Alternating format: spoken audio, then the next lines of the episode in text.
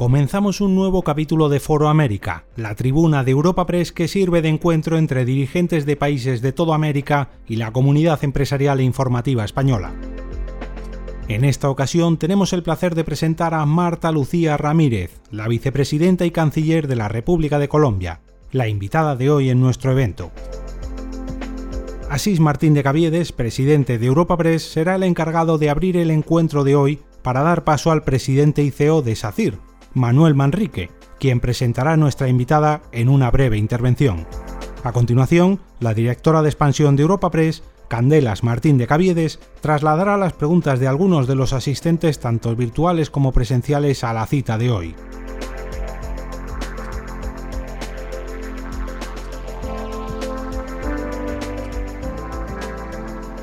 Buenos días a todos. Señora Vicepresidenta y Ministra de Relaciones Exteriores de Colombia, señor embajador de Colombia en España, embajadores, presidente de la CEIM, autoridades, queridas amigas y queridos amigos, y bienvenidos a este encuentro informativo organizado por Europa Press en colaboración con Estudio de Comunicación.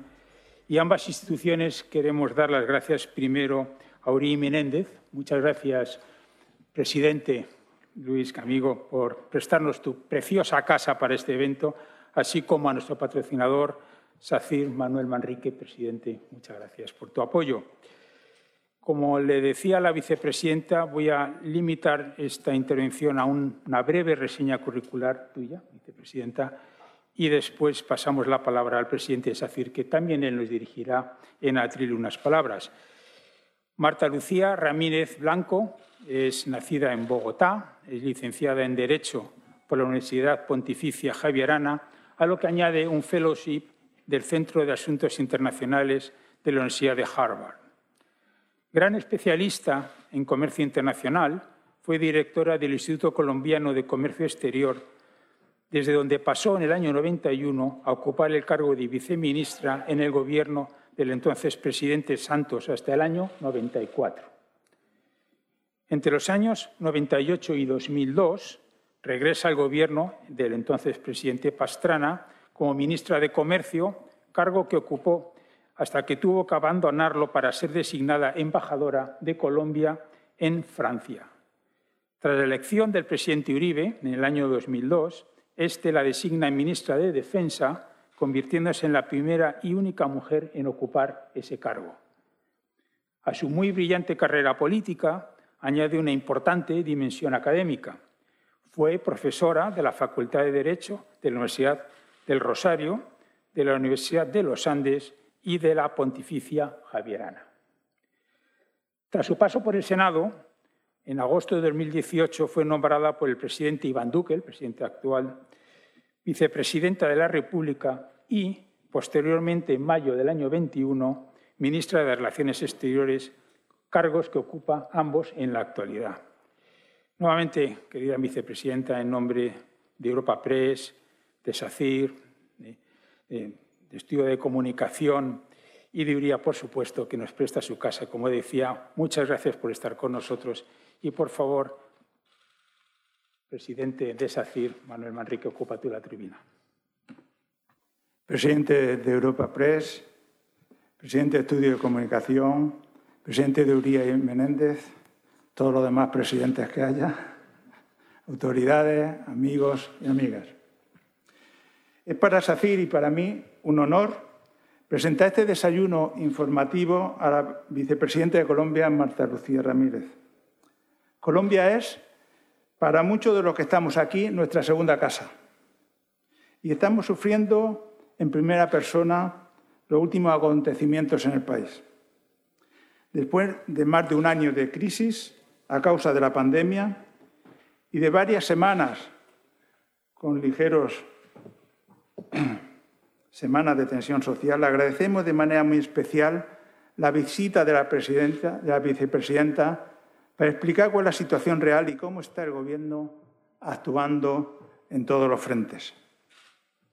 Por supuesto que a través de su embajador hemos estado informados y conectamos en tiempo anterior, lo cual también le agradecemos enormemente.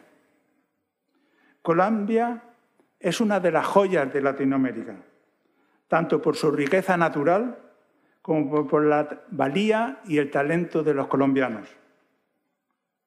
También es una democracia consolidada y estable, con una institucionalidad fuerte y con garantías.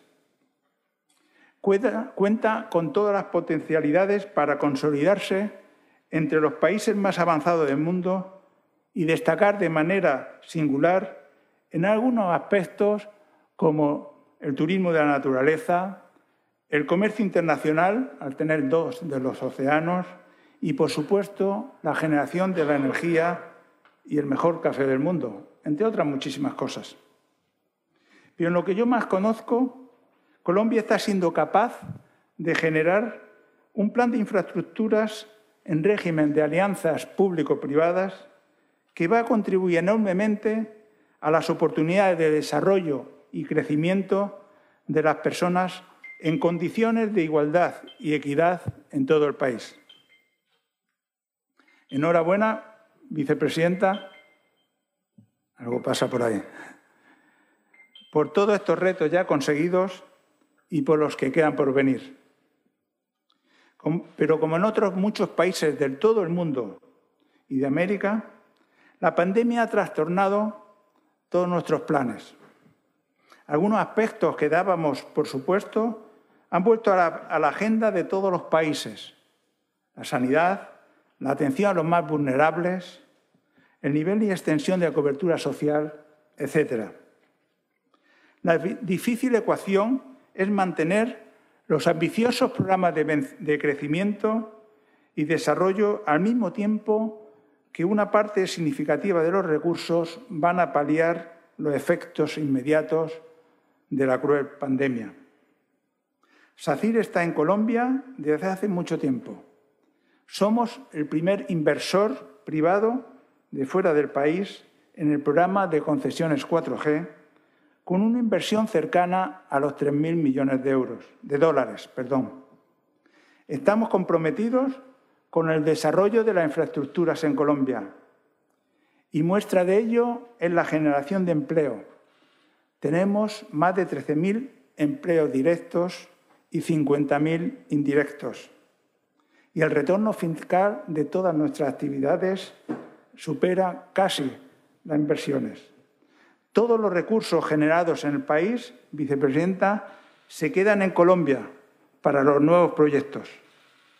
Además, Estamos llevando a cabo grandes planes de formación y capacitación profesional y contribuimos a las comunidades con proyectos de transformación agraria, emprendimiento femenino, construcción de escuelas, equipamientos sanitarios y ayuda de primera necesidad.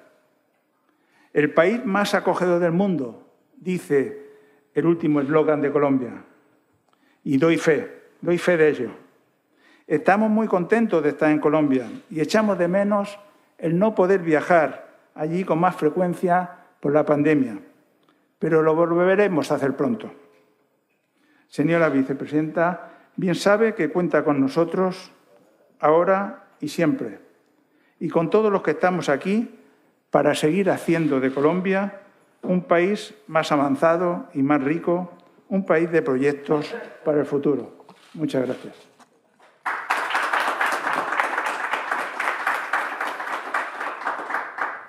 Bueno, vicepresidenta, canciller, muchísimas gracias de nuevo por acompañarnos. Saludaros también a todos los que nos estáis siguiendo de forma presencial y también a todos los que nos estáis siguiendo virtualmente hoy y recordarles que pueden hacernos llegar preguntas a través del enlace. Bueno, vicepresidenta, son muchos los asuntos que tratar en, en el encuentro de hoy. Hablaremos, por supuesto, de las protestas, pero también del papel relevante que tiene Colombia en el exterior, de la relación, sin duda, con España y también del impacto de la crisis y de las perspectivas de recuperación. Son, por tanto, muchos los temas y también atenderé a las preguntas que nos están llegando de medios de comunicación por toda Iberoamérica, que son muchas. Tiene mucho interés, como no puede ser de otra manera, por la situación, las últimas movilizaciones. Y en concreto, y aquí leo, eh, Pregunta Juan Paulo Iglesias Mori, que es editor jefe del diario La Tercera en Chile.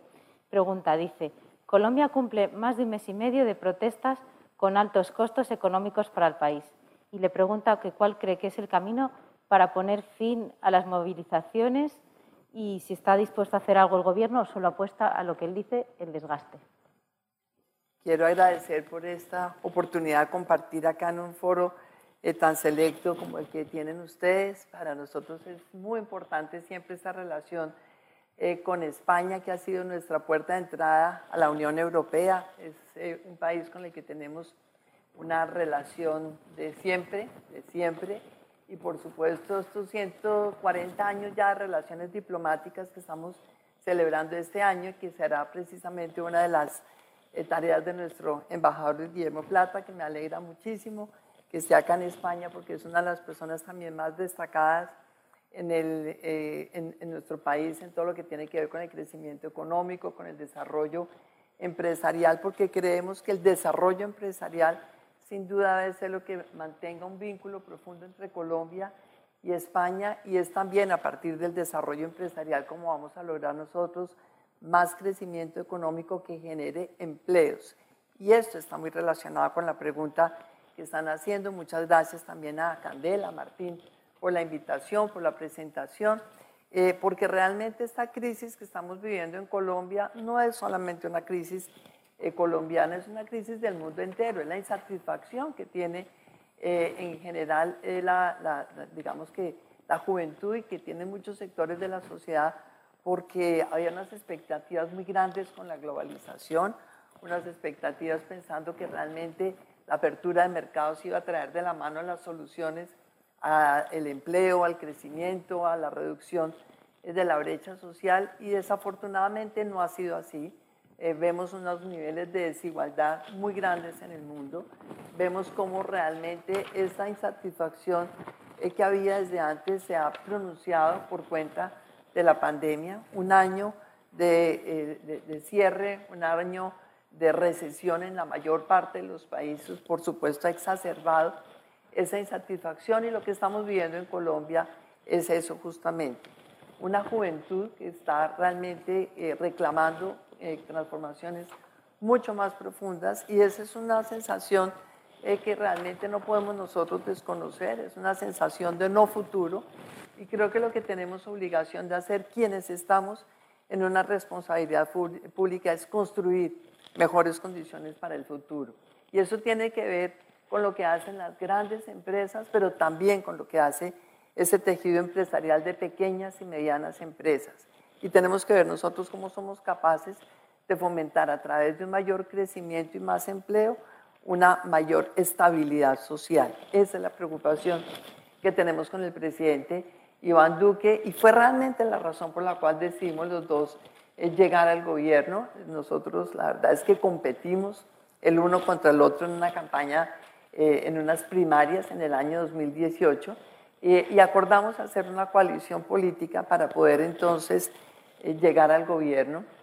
En esta coalición política eh, nuestro compromiso es el que quedara de primero en esa primaria, pues sería el candidato a la presidencia, el segundo a la vicepresidencia y aquí estamos. Y estamos en un desafío muy grande, porque sabemos que Colombia también, al igual que muchos países, está enfrentada al riesgo del populismo.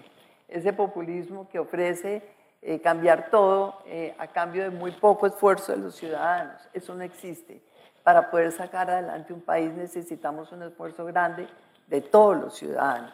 Y esa protesta que hay en las calles en Colombia, en París, en distintos lugares del mundo, también tiene que llevarnos a la reflexión cómo podemos movilizar esa energía de manera constructiva para poder hacer entre todos los cambios eh, que se necesitan. Para nosotros es muy importante brindar condiciones seguras a la inversión. Es muy importante decirle a las empresas pequeñas, medianas y grandes, Colombia es un país con un potencial muy grande, como le decía ahora eh, Manuel, el presidente de SACIR, pero es un país que realmente tiene también eh, desafíos muy grandes eh, por supuesto, el desafío del populismo es un desafío que tenemos que enfrentar. Ustedes lo han vivido, nosotros lo estamos viviendo y sabemos que no hay otra mejor manera de hacerlo que eh, tomando conciencia de las reformas que se deben hacer en materia económica, en materia política, en el manejo del Estado. ¿Qué vamos a hacer nosotros?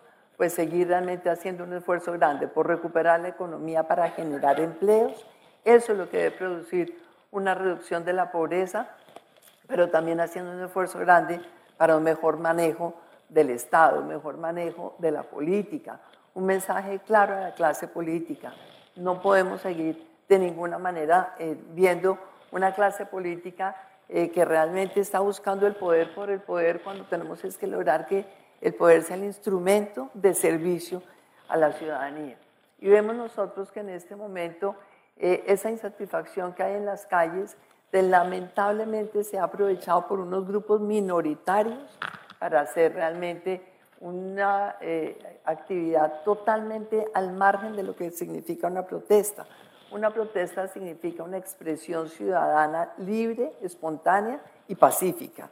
Lo que hemos visto nosotros recientemente, hace más de un mes, como decía la pregunta, ha sido una protesta infiltrada por grupos minoritarios en donde ha habido vandalismo, destrucción, una actividad sin precedentes realmente eh, en materia de, de, movilización orientada a destruir. Y eso hay que enfrentarlo, lo tiene que enfrentar el Estado con los instrumentos con que cuenta el Estado.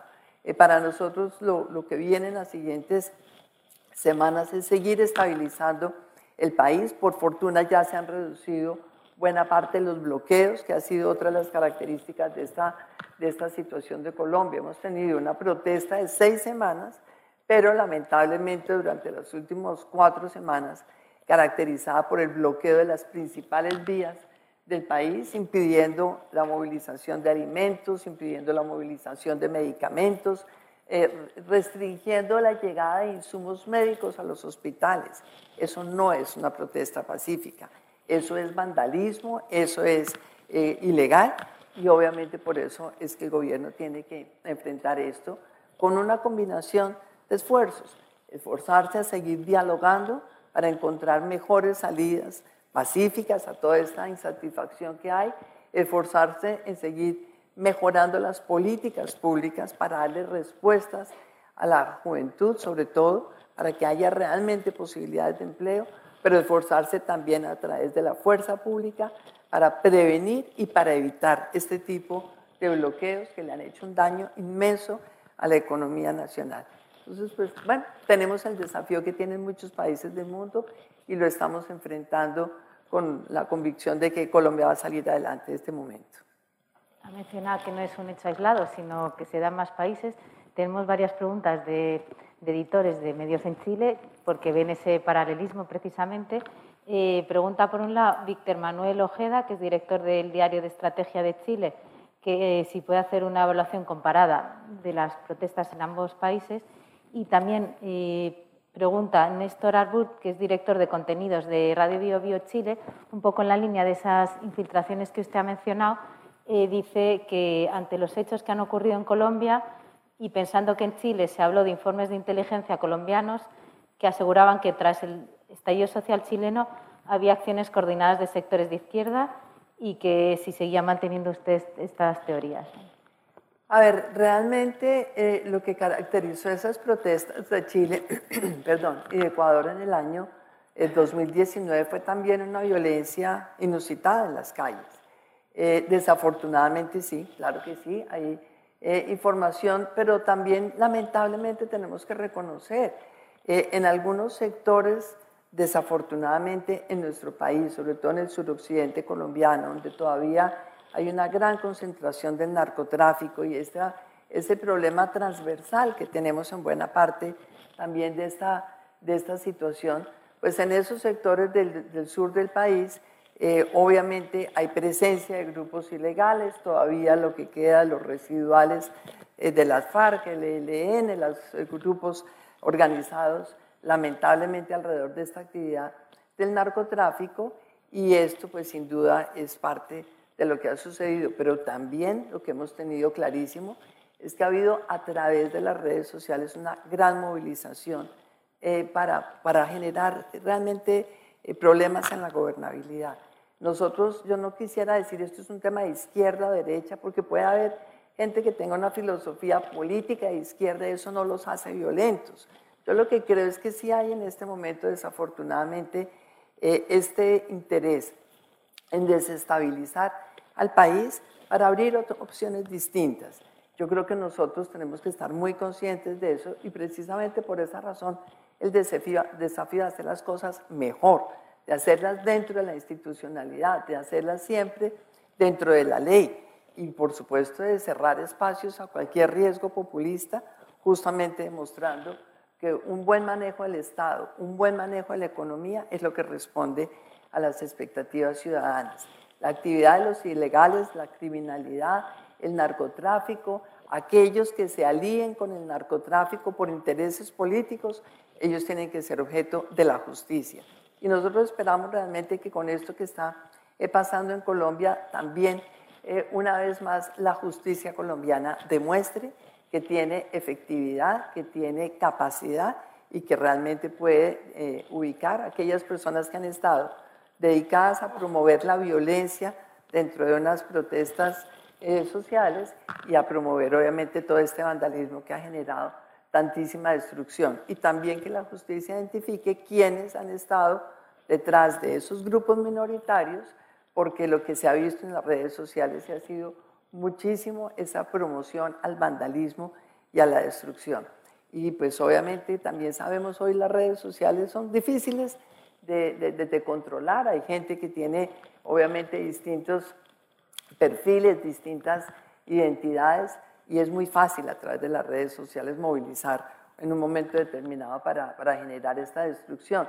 Pero, por ejemplo, hay una cosa que es importante, a nosotros nos han dicho, es que lo que pasa es que el gobierno colombiano no está reconociendo la protesta como algo legítimo, al contrario, reconocemos que la protesta es algo legítimo, pero también recordamos en todos los instrumentos internacionales, en el Pacto de los Derechos Civiles y Sociales de Naciones Unidas, en todos los instrumentos internacionales, la condición siempre para reconocer la protesta es que se haga de manera pacífica, pero cuando hay sectores dentro de una protesta que vandalizan, que destruyen, que ponen en riesgo la vida de las personas o que producen la muerte de algún ciudadano, como nos ha sucedido en esta protesta, pues lo que hay que hacer es que se le reclame a la justicia una eh, aplicación pronta y efectiva de la ley. Y eso es lo que realmente pensamos nosotros que, que, tiene que hacerse, identificar quiénes están realmente movilizando esta destrucción. Vicepresidenta, también ha habido denuncias de abusos por parte de la fuerza pública. Nos pregunta Luis Carlos Gómez, que es editor general de Colprensa, la agencia de Colombia, de su país. Eh, pregunta, la Fiscalía de Colombia ha reportado 21 muertes relacionadas con las manifestaciones y dice, el presidente Duque ha reiterado que el abuso policial no es una práctica sistemática, pero la frecuencia con la que se presentan estos casos es alarmante. Y pregunta eh, que, está fallando con la policía colombiana.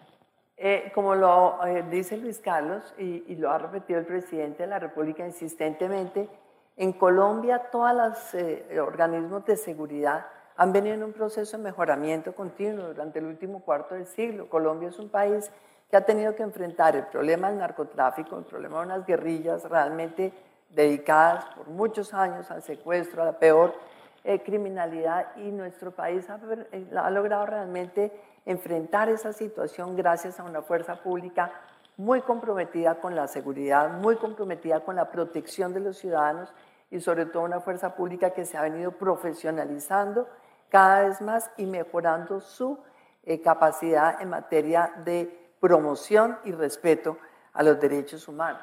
Evidentemente, cuando hay situaciones como esta, en donde hay eh, una eh, agresión tan fuerte contra la ciudadanía, pues la reacción de la fuerza pública tiene que darse siempre usando de manera legítima la fuerza.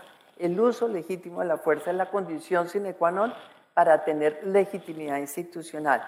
Pero si hay a haber casos individuales de violación de la ley, de abuso de la autoridad, de desconocimiento de los derechos humanos, inmediatamente tiene que haber también una responsabilidad personal de cualquier miembro de la fuerza pública que produzca ese abuso o esa violación de los derechos humanos. Eso es lo que le corresponde hacer también a la Fiscalía. Cuando uno tiene una democracia, tiene que estar consciente de lo que significa. Es esa independencia de poderes, es esa autonomía y es esa obligación de que la justicia siempre investigue y sancione con total autonomía, no importa de quién se trate. Ha habido algunos casos en donde la Fiscalía en este mes de protestas ha identificado que puede haber habido ese eh, eh, abuso de autoridad y esa violación de derechos humanos y esos son policías que están hoy en investigación. Hoy tenemos cuatro casos de policías a los que se les ha incriminado ya por eh, participación en las muertes de algunas personas. Lamentablemente estas seis semanas de protestas han significado la pérdida de 21 vidas, como bien lo acaba de decir Luis Carlos. Una sola vida es injustificada, una sola vida es totalmente eh, inaceptable que se produzca en el marco de unas protestas. Y obviamente en esas 21 vidas que se han perdido hay investigaciones en cada caso por parte de la Fiscalía para determinar si fueron causadas por la fuerza pública, si han sido causadas por el vandalismo y por lo que se ha desatado esta violencia. Quiero decirles que durante estas seis semanas la fuerza pública ha incautado más de 40 mil armas. Imagínense ustedes en una de las movilizaciones que se producen en Madrid, la gente saliendo con 40 mil armas. Eso no es posible, eso es totalmente eh, fuera de lo que significa realmente la expresión social del descontento. Entonces, estas eh, personas que salen armadas muchas veces han salido, han disparado, han ocasionado realmente una violencia, como decía, sin precedentes y pensamos que de esas 21 muertes tiene que haber responsables, cualquiera que sea, si es de la fuerza pública y si es eh, un civil que ocasiona esas muertes, tiene que obviamente tener su responsabilidad penal. Un país que también está ahora en una situación de inestabilidad, sin duda, Perú. ¿Cómo valora la situación de este país después de las pues elecciones? Pues ustedes saben que cuando desafortunadamente hay una polarización tan grande como la que está viviendo eh, Perú, como la que lamentablemente también ha vivido eh, nuestro país, eh, pues desafortunadamente hay un proceso electoral que puede generar una gran incertidumbre. Para nosotros lo más importante es que Perú pueda tener la tranquilidad de decidir muy bien quién es la persona elegida en la presidencia y que el pueblo peruano rodee eh, a quien esté en el gobierno y que pueda dentro de la democracia misma Perú seguir avanzando, porque realmente ha tenido avances importantes. Es muy lamentable cualquier país latinoamericano que sufra de inestabilidad política, porque la estabilidad política es la condición necesaria para que los negocios progresen, para que haya garantías eh, para la inversión, para que haya el crecimiento económico que genere empleos para nosotros. Perú es un país muy importante dentro de lo que es la comunidad andina, dentro de lo que es la Alianza del Pacífico. Creemos que las expectativas de la Alianza del Pacífico son enormes. Es realmente la salida de América Latina hacia lo que significa todo el sudeste asiático, hacia los mercados de Asia, de tal manera que esperamos realmente que, que Perú no vaya a cambiar realmente su eh, patrón de crecimiento, de crecimiento estable, de crecimiento incluyente y que, digamos, la polarización política realmente no vaya a generar mayores fracturas en esa sociedad que está polarizada. Y ese es un ejemplo en el que tenemos que vernos nosotros. La polarización en Colombia lamentablemente ha sido muy grande durante los últimos años. Nosotros no podemos cambiar el pasado, lo que sí tenemos que hacer es cambiar el futuro y es lo que estamos haciendo con el presidente Duque. Por eso más allá de esta coyuntura política y de esta coyuntura de eh, inestabilidad social, lo importante es ver cuál es la pintura, cuál es la foto completa de Colombia. Y Colombia es un país que viene creciendo satisfactoriamente.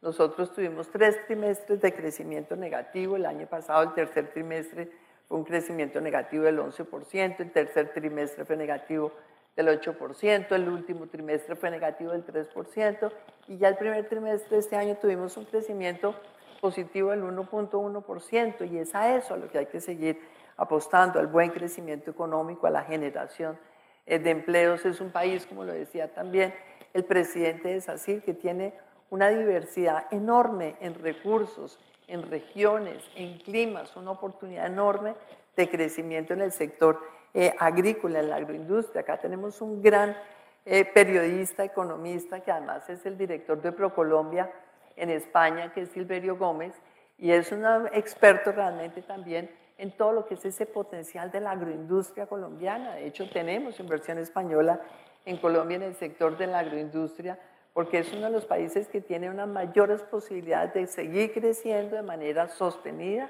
y diversificar obviamente sus exportaciones a partir de alimentos procesados. Esa es una apuesta muy grande que estamos haciendo con el presidente Duque, cómo lograr que Colombia siga diversificando su economía, pero con valor agregado en su producción.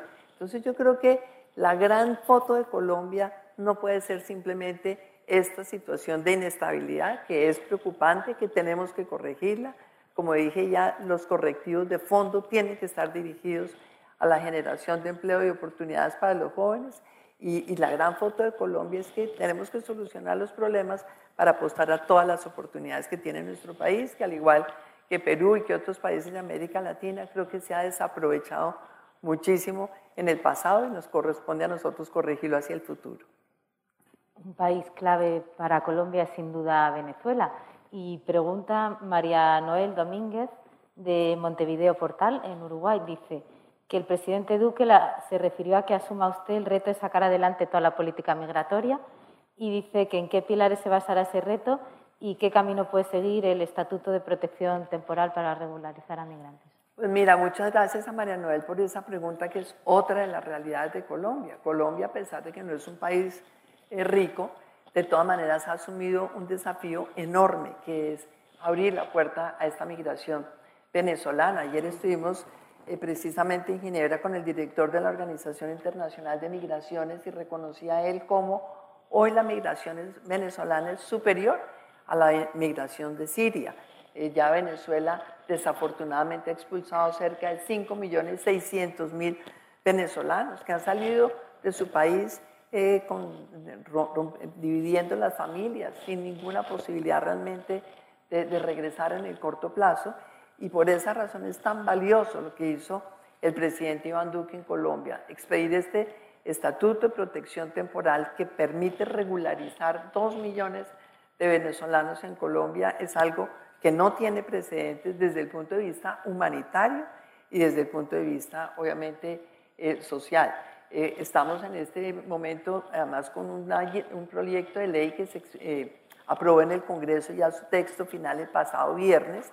Esto se va a convertir en una ley en muy pocos días, tan pronto la sancione el presidente, un estatuto de migración para garantizar que la población venezolana que ha llegado a nuestro país cuente con la totalidad de los derechos en igualdad de condiciones que cualquier colombiano. Hoy tenemos más de 400 eh, mil niños de Venezuela que están asistiendo a los servicios escolares, están eh, teniendo el acceso a la alimentación como cualquier otro niño colombiano. Para nosotros el tema de la vacunación, que en este momento es crítico para continuar en la reactivación económica, hoy por hoy también la prioridad es poder vacunar a los dos millones de venezolanos exactamente igual eh, que a los colombianos, no podemos hacer ninguna discriminación en ese sentido. De tal manera que lo que va a seguir, obviamente, durante los próximos eh, meses es regularizar a toda esta población venezolana. Es muy importante dentro de la multiplicidad de instrumentos que tenemos nosotros con España, también toda la cooperación eh, institucional, evitar la trata de personas. Esto tiene que ser. Hay muchos temas que desafortunadamente no hacen titulares, sino cuando se presenta una noticia negativa. Pero estamos trabajando muchísimo en proteger a las mujeres venezolanas que llegan a Colombia, en proteger a los niños, en evitar que vaya a haber el más mínimo caso de abuso, porque también sabemos tristemente la realidad de tantos migrantes que llegan, los que han llegado a Europa, los que llegan allá, es que están sometidos muchas veces a esas redes de trata de personas. Entonces, este estatuto de protección significa eso, protección integral y garantías de que puedan realmente hacerse parte de la sociedad colombiana de manera permanente. De manera que, eh, y esta es una de las reflexiones que nos tiene que a todos poner a pensar el valor de la democracia, cómo podemos fortalecer la democracia, cómo proteger las democracias del populismo, cómo evitar que muchas veces esos cantos de sirena de que todo se le pueda regalar a la gente, no hagan a los pueblos tomar decisiones equivocadas en materia política. Desafortunadamente lo que sucedió en Venezuela, mucha gente hace 20 años, inclusive acá y en todas partes, le daba el beneficio la duda al régimen venezolano. Nos damos cuenta que ha sido un desastre desde el punto de vista humanitario y también en la destrucción de riqueza. No hay un precedente igual eh, al que tiene Venezuela, un país tan rico y se destruyó la riqueza simplemente por decisiones equivocadas del pueblo y porque desafortunadamente una actitud pasiva de la comunidad internacional frente a los primeros signos de destrucción de la democracia. Tenemos que aprender todos a reaccionar oportunamente cuando hay una democracia en peligro. Eh, creo que hoy por hoy el tema del multilateralismo hay que revisarlo. ¿Cómo lograr que haya una reacción mucho más efectiva y oportuna de la comunidad internacional cuando hay eh, democracias que están en peligro? De tal manera que para nosotros recoger a la población venezolana es un asunto humanitario, es también algo de coherencia. Hay mucha gente colombiana que se fue a Venezuela cuando las cosas eran al revés, cuando Venezuela era un país rico y nosotros mucho menos eh, pudiente. Y, allá recibieron a muchos colombianos. Nosotros hoy tenemos este deber ético, este deber moral de recibirlos, pero de recibirlos productivamente, de recibirlos. Y por eso es tan importante también el tema de la inversión, cómo tener inversiones que generen empleos para los colombianos y para los venezolanos que están en nuestro país. Otro país clave, sin duda, es Estados Unidos. Y nos pregunta Rafael Cores, que es del grupo Impremedia en Nueva York, pregunta si ha notado algún cambio en la política de Estados Unidos hacia América Latina con la nueva presidencia de, Biden. Nosotros sentimos que desafortunadamente mm, Estados Unidos siempre dio por hecho que ahí estaba América Latina y realmente hace muchos años eh, no hemos visto una verdadera estrategia hacia América Latina. Ha habido una relación con América Latina, eh, obviamente priorizando unos países sobre otros, pero una verdadera estrategia no ha habido, ojalá que la haya. En esta administración con el gobierno de Colombia hay una relación estrecha, por supuesto. Colombia sin duda es el aliado más importante eh, para Estados Unidos en América Latina. Somos países que compartimos valores, el de la democracia, el de las libertades, el que creemos en el desarrollo económico, en la economía de mercado, en la propiedad privada. Pero hoy por hoy realmente los desafíos del mundo requieren un trabajo mucho más estratégico, mucho más profundo. Tenemos esta relación eh, de integración entre nuestros dos países, hay un eh, acuerdo de libre comercio, pero no es solamente un tema de economía, es un tema de, de desarrollo y es un tema que tiene que estar orientado realmente apoyarnos mutuamente de manera permanente y creo que hoy por hoy lo que está haciendo la administración eh, Biden es fortaleciendo su relación con algunos de los países de América Latina. Desafortunadamente eh, se dejó perder esa oportunidad maravillosa de la integración eh, de América Latina y Estados Unidos a través de lo que hubiera sido ese acuerdo del ALCA. Eso pues fue hace ya casi 20 años. No se pudo hacer porque en ese momento Brasil tenía serios reparos, Venezuela, que estaba, Chávez tuvo serios reparos, y hoy tenemos unos procesos atomizados. Entonces, cada uno viendo cómo hace pequeños grupos de integración que no están funcionando bien. Me parece que con esta división política tan profunda que hay en América Latina, es imposible pensar hoy en una integración de toda América Latina con Estados Unidos, de tal forma que por lo menos en aquellos países donde hay democracia, donde hay libertades, donde hay un compromiso con el desarrollo económico y la libertad de empresa, sin duda Estados Unidos va a tener un viraje en esa relación. Creo que la relación solamente bilateral hoy no es suficiente. Es importante pensar en algo de integración subregional. Y yo creo que el espacio de la Alianza del Pacífico es un excelente espacio porque allí realmente convergen buena parte de los países de América Latina que compartimos esos valores, ahí puede haber una convergencia con Estados Unidos sin duda muy importante y eso es lo que hay que seguir impulsando entre todos, que la visión de Estados Unidos sobre América Latina no sea la América Latina los problemas, sino la América Latina las oportunidades que se han dejado pasar. Acá tenemos de verdad mucha gente, José, la CAF, que ha trabajado tanto también por esa integración de América Latina, ha sido un, un continente de oportunidades que hemos dejado pasar y esa es responsabilidad de todos. Uno no puede decir tampoco es que Estados Unidos tiene la responsabilidad, ¿no? La tenemos nosotros, que no hemos sido capaces de fortalecer suficientemente la institucionalidad y ese es el proceso que está haciendo hoy Colombia y priorizando todos los días.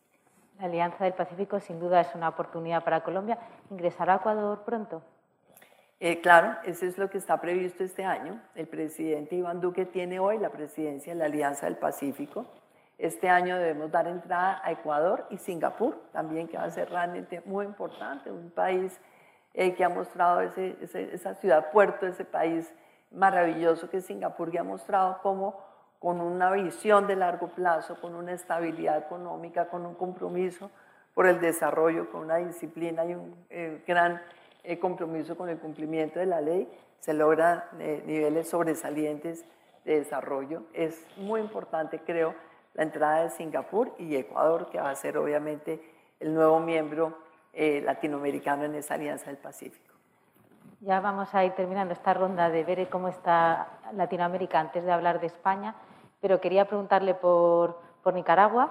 Eh, nos pregunta Armando Mayorga, jefe de reacción de La Nación, el diario de Costa Rica, dice que cómo califica el Gobierno de Colombia el arresto de, en Nicaragua de 12 opositores y si considera que hay posibilidades de un proceso electoral transparente y termina preguntando cuál es, la, en su opinión, la acción que debería tomar la Organización de Estados Americanos. Pues la verdad creo que la Organización de Estados Americanos ya se ha pronunciado. Hemos oído las pronunciaciones de Luis Almagro. Y yo creo que para cualquiera es preocupante cuando en un proceso electoral eh, pues se produce la captura de los distintos competidores de quien está en el poder. Yo creo que esa es una señal de alerta. Y pues así como lo mencionaba en el caso de Venezuela, cuando hay eh, señales eh, de alerta sobre el riesgo que puede tener una democracia, yo creo que el silencio no es la mejor manera de reacción. Creo que a todos nos debe interesar una América Latina con democracia, una América Latina con libertades, una América Latina eh, que de verdad estando comprometida con el desarrollo económico y con las libertades y la democracia, pues también sea la garantía de cerrar las puertas a la ilegalidad, al narcotráfico, al terrorismo. Yo creo que desafortunadamente muchas veces eh, perdemos esa conexión que hay entre lo que significa una institucionalidad sólida y lo que significa abrir la puerta a la ilegalidad. Para nosotros es muy importante fortalecer todos los días la institucionalidad porque es la manera de cerrar el riesgo a que el narcotráfico y tantas formas de ilegalidad sigan encontrando cabida en, Colombia y en América Latina. Nos preocupa, por supuesto, eh, que hoy por hoy haya cuatro candidatos en la cárcel eh, una candidata además que con todas las posibilidades eh, aparentemente en las encuestas, yo creo que eh, es necesario respaldar en este momento el llamado que se está haciendo a que haya una elección transparente, una elección democrática y una decisión libre del pueblo nicaragüense a quien quieren ver en el poder. Hablemos de España, de las relaciones entre España y Colombia. Según el Banco de la República, España es el segundo mayor inversor en la región y quería preguntarle eh, qué, pueden ofrecer las empresas españolas, qué oportunidades tendrían en sectores como las infraestructuras, las energías renovables o el turismo. Sí, España es el segundo mayor inversionista en América Latina, es el tercero o cuarto tal vez en este momento en Colombia. Eh, para nosotros es clarísimo que España tiene oportunidades en América Latina y en Colombia y nosotros tenemos la oportunidad también si hay mayor eh, eh, inversión eh, cruzada de empresas colombianas acá, de empresas españolas allá. Para Colombia en este momento lo más importante es desarrollar valor agregado en su producción. Somos un país muy rico en recursos naturales y estamos totalmente convencidos que lo que hay es que darle más valor agregado a todos esos recursos naturales. Colombia es un país que tiene un potencial eh, de producción agrícola en 40 millones de hectáreas. Hoy tenemos solamente cultivadas 8 millones de hectáreas, de tal manera que en el campo de la agroindustria tenemos un potencial enorme y la manera de lograr aprovechar eh, todo ese potencial agrícola es también a través de la infraestructura. Nosotros estamos desarrollando una inversión sin precedentes en las infraestructuras. Tengo que reconocer también que parte de este eh, proyecto se comenzó en el gobierno anterior y eso es otra cosa que tenemos clara con el presidente Iván Duque. Eh, esos eh, estilos de la política de pensar que todo surgió a partir de ahora y que en el pasado no había nada, eso es mentira. Nosotros reconocemos que encontramos un, un proyecto ambicioso para el desarrollo de la infraestructura, estaba todavía muy incipiente y nos hemos dedicado durante estos tres años a sacarlo adelante, que son las famosas eh, vías de las 4G. Ahí está SACIR como uno de los grandes inversionistas, creo que ha tenido un excelente resultado con su eh, inversión en Colombia. Para nosotros también ha sido muy importante tener infraestructura, eh, empresas de ingeniería españolas y estamos abiertos o invitando realmente inversionistas de distintos lugares del mundo porque además de estos proyectos de las 4G, que son realmente eh, muy ambiciosos, repito, y que van a estar culminados, una buena parte de ellos antes de que termine este gobierno, hay otros que van a terminarse en el año 23, 24, obviamente la planeación en la ingeniería no depende de un ciclo político, sino la ingeniería es lo que es, los tiempos que se demore en hacer construcción, pero estamos muy satisfechos porque al llegar al gobierno le dimos prioridad a todas esas 4G, eh, logramos solucionar temas jurídicos que había, eh, también adquisición de predios, licencias ambientales que tenían frenados buena parte de los proyectos y por esa razón hoy todas estas obras de las 4G están en plena construcción y realmente ahora estamos empezando una etapa nueva, que son las 5G, que son obras de gran ingeniería que van a tener además un componente ambiental y social supremamente importante. Vamos a tener uno de los proyectos más importantes desde el punto de vista ambiental, como va a ser el canal del dique, que va a unir realmente el río Magdalena y que va a permitir realmente un eh, dragado de una parte muy importante del río, recuperando eh, todo el ecosistema, recuperando además eh, una parte que se ha deteriorado mucho en Cartagena. Esto le va a dar una vida nueva a cerca de 24 municipios que quedan eh, sobre este canal del dique y las obras que se están proyectando para la 5G, pues esperamos que buena parte de ellas también se puedan hacer las licitaciones en este periodo que queda todavía un año y medio del gobierno del presidente Iván Duque. España tiene oportunidades en América Latina en todos los sectores y en Colombia particularmente porque es un país que ofrece estabilidad jurídica, tenemos acuerdo de protección de inversiones con España, tenemos el acuerdo de doble tributación también con España, de tal manera que las condiciones desde el punto de vista legal, desde el punto de vista de estabilidad en Colombia, sin duda, son las mejores. Y también, obviamente, el hecho de saber que dentro de la reactivación económica con el presidente Duque identificamos 540 proyectos en distintos sectores, energías renovables, telecomunicaciones, manufacturas, agroindustria. Estos proyectos suman una inversión cercana a 175 billones de pesos eh, y estos son proyectos que están todos eh, avanzando y a los que todos los lunes se le hace seguimiento por parte de todo el gabinete ministerial, porque esa es nuestra gran apuesta por la reactivación, de tal manera que energías renovables sin duda es uno de los sectores con un gran potencial. Colombia pasó de cero megas en energías renovables no convencionales, estamos en este momento ya con una capacidad de producción de 2.500 megas, esos son los proyectos que están sobre todo en La Guajira, en energía eólica y en energía solar, y ya hoy hay varios departamentos del país que están empezando a estructurar proyectos en el campo de las energías renovables. Muchas gracias. Eh, ha mencionado usted que es precisamente ese crecimiento, esa generación de empleo, la clave ¿no? en ese contexto de recuperación. Y nos ha mencionado usted muy bien, eh, pues habla de sostenibilidad, de energías eh, renovables.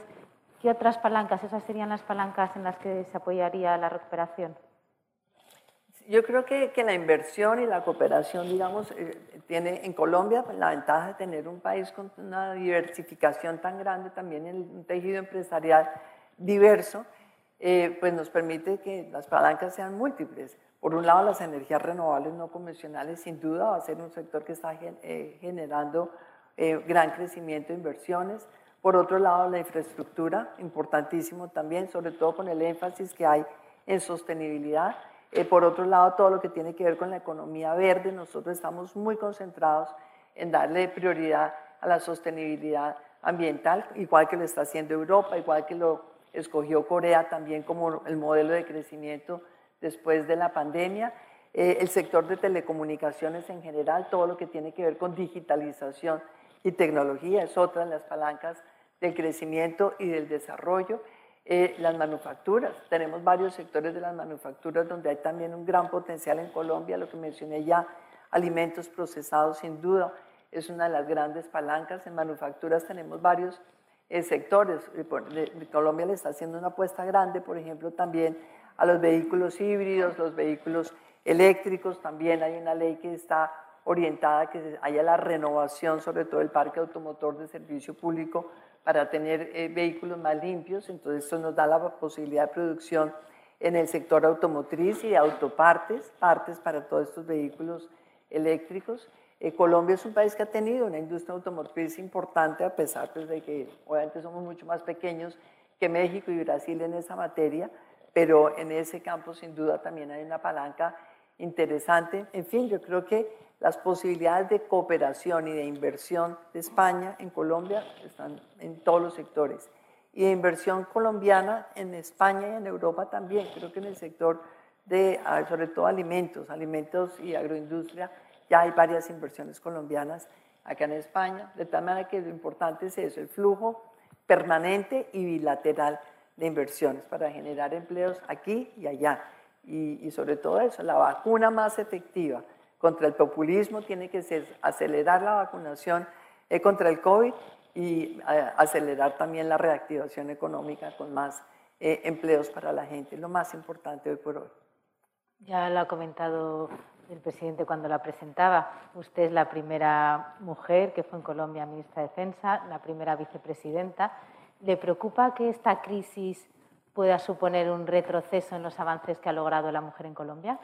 No, yo creo que nada de lo que le está pasando a Colombia es atribuible a las mujeres.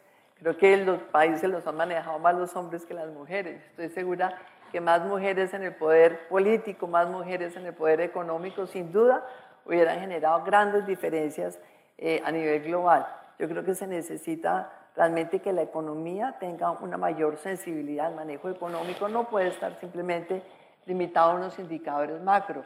Necesitamos un crecimiento económico obsesionado por la inclusión. Cómo incluir mucho más a la gente, cómo darle más oportunidades a todos. A mí, por ejemplo, me obsesiona en Colombia el tema de la informalidad. ¿Cómo lograr nosotros que esa población informal que tiene un ingreso precario, una inestabilidad económica, que no tiene seguridad social, pueda ser parte de la formalidad? También es un mal que sucede en muchos países. América Latina tiene hoy unas tasas de informalidad altísimas, alrededor del 80%.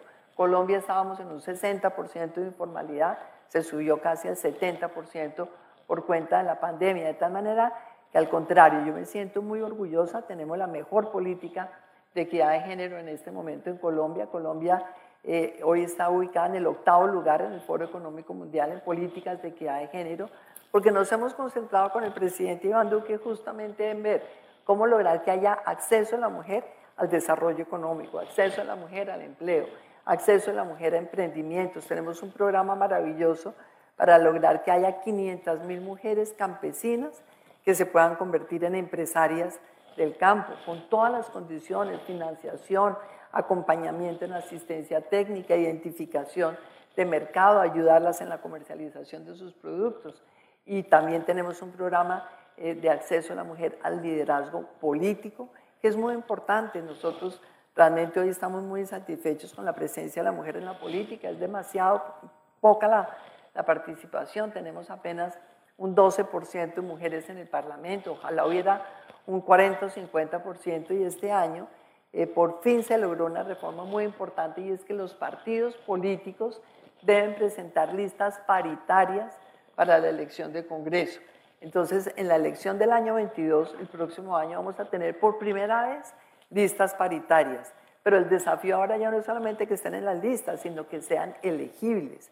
Porque también ha habido, desafortunadamente, esa tendencia a hacerlo políticamente correcto y es utilizar a las mujeres para que aparezcan en las listas, pero después no les dan financiación, no las ayudan a aparecer en los distintos eventos que hacen los partidos.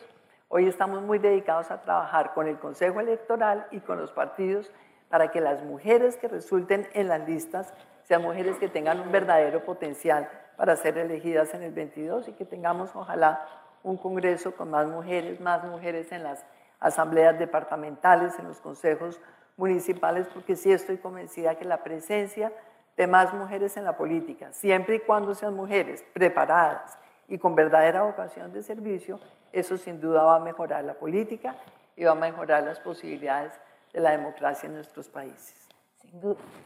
Sin, duda. tengo que preguntarle entonces si descarta usted por completo presentarse a las elecciones en 2022. Pues la verdad es que esa es una decisión que tomé hace un mes. Tenía la opción de participar en la elección del 22. En la legislación en Colombia dice que si uno tiene aspiración a participar debe retirarse un año antes de la próxima elección. Eso sucedió el 26 de mayo y tomé la decisión de acompañar al presidente Iván Duque. Creo que en un momento difícil como el que estamos viviendo, eh, pues uno tiene que permanecer acompañando las responsabilidades. Primero está la responsabilidad que las aspiraciones personales. Eh, creo que hay que ver realmente cómo, cómo hacemos la tarea lo mejor posible durante este año para que Colombia el año entrante escoja realmente a alguien que garantice más democracia, más crecimiento, más desarrollo y muchas más libertades, que no vayamos a tener jamás el riesgo que vemos en algunos de los países de América Latina, porque es que esa enfermedad del populismo se contagia. Entonces hay que evitar que a Colombia le llegue ese contagio y como dije, con más vacunación y con más eh, gestión, sin duda vamos a poder enfrentar este riesgo y salir airosos del mismo. Ya me temo que nos vamos ya acercando al final del encuentro, que sé que tiene una agenda muy llena aquí en España. Y me pareció bonita una pregunta que nos llegó que hablaba de futuro.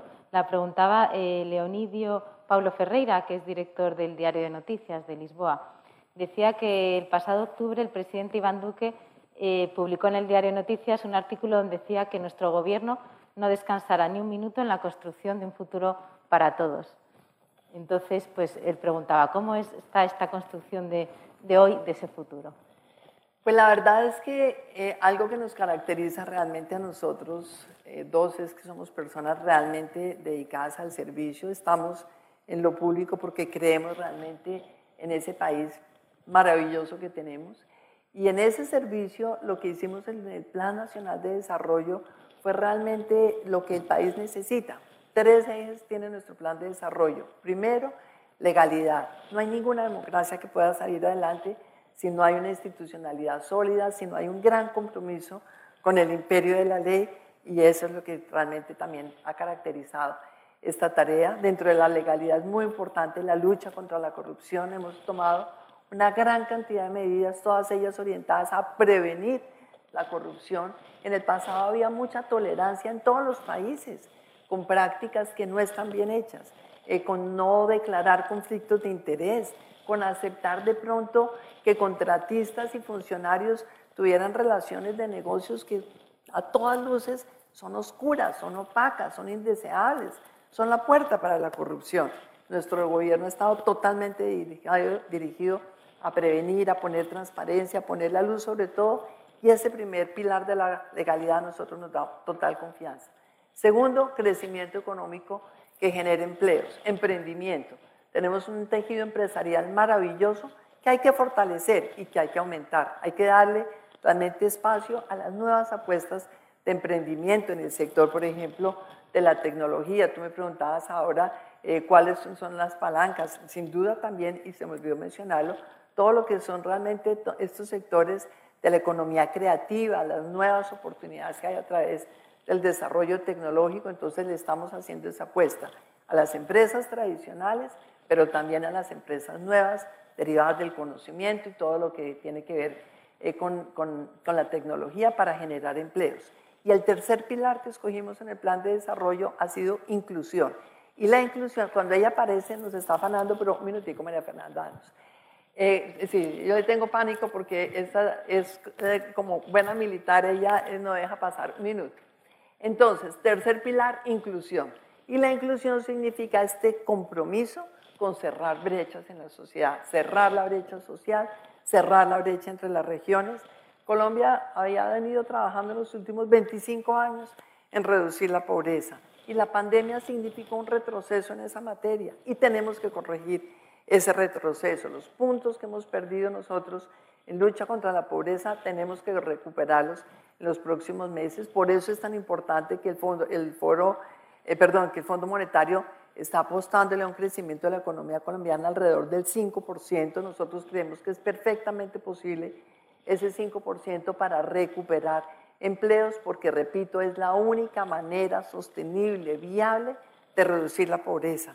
Hoy por hoy, claro que hay que darle ayudas sociales a la gente más pobre. Pero a la gente uno no la saca de pobre con asistencialismo, la saca de pobre con empleo, con trabajo, con sostenibilidad. Entonces, por esa razón, nuestro tercer pilar, que es esa inclusión social, es prioritario dentro del gobierno, darle oportunidades a la gente. Y una cosa maravillosa que logramos hacer por fin, porque haya sido un sueño de muchos años y no se ha podido concretar, es asegurar que la población joven en Colombia tenga acceso gratuito a la universidad. Si no hay educación, no hay nada, no hay posibilidad de futuro, es muy difícil. Y hoy por hoy eh, hemos logrado realmente que los estratos 1, 2 y 3 van a tener educación universitaria gratuita en la universidad pública, por supuesto. Esto supone entonces un gran compromiso también de mayor eficiencia en el manejo en la universidad pública, que haya mejores controles, que cada peso invertido en educación pública se convierta en más laboratorios, en más eh, profesores con doctorado, no en burocracia, no en contratación, eh, que no se entienda muy bien eh, realmente qué tanto impacto tiene en la mejor educación. Entonces, inclusión, inclusión, inclusión. Y eso es lo que realmente nos da la garantía de que vamos a pasar este momento difícil y como siempre Colombia realmente eh, logra, cuando hay dificultades, logra reaccionar y logra salir adelante las dificultades. Estamos seguros que esta vez va a ser así. Estas fantásticas reflexiones finales nos quedamos. Muchísimas gracias, vicepresidenta, canciller, por estar hoy con nosotros y muchísimas gracias a todos los asistentes, tanto presenciales como virtuales, y hasta la próxima.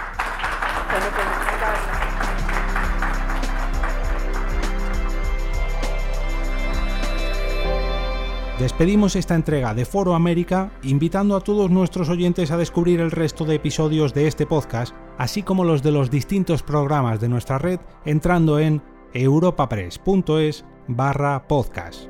Recuerda que todos ellos están disponibles en las principales plataformas de podcasting.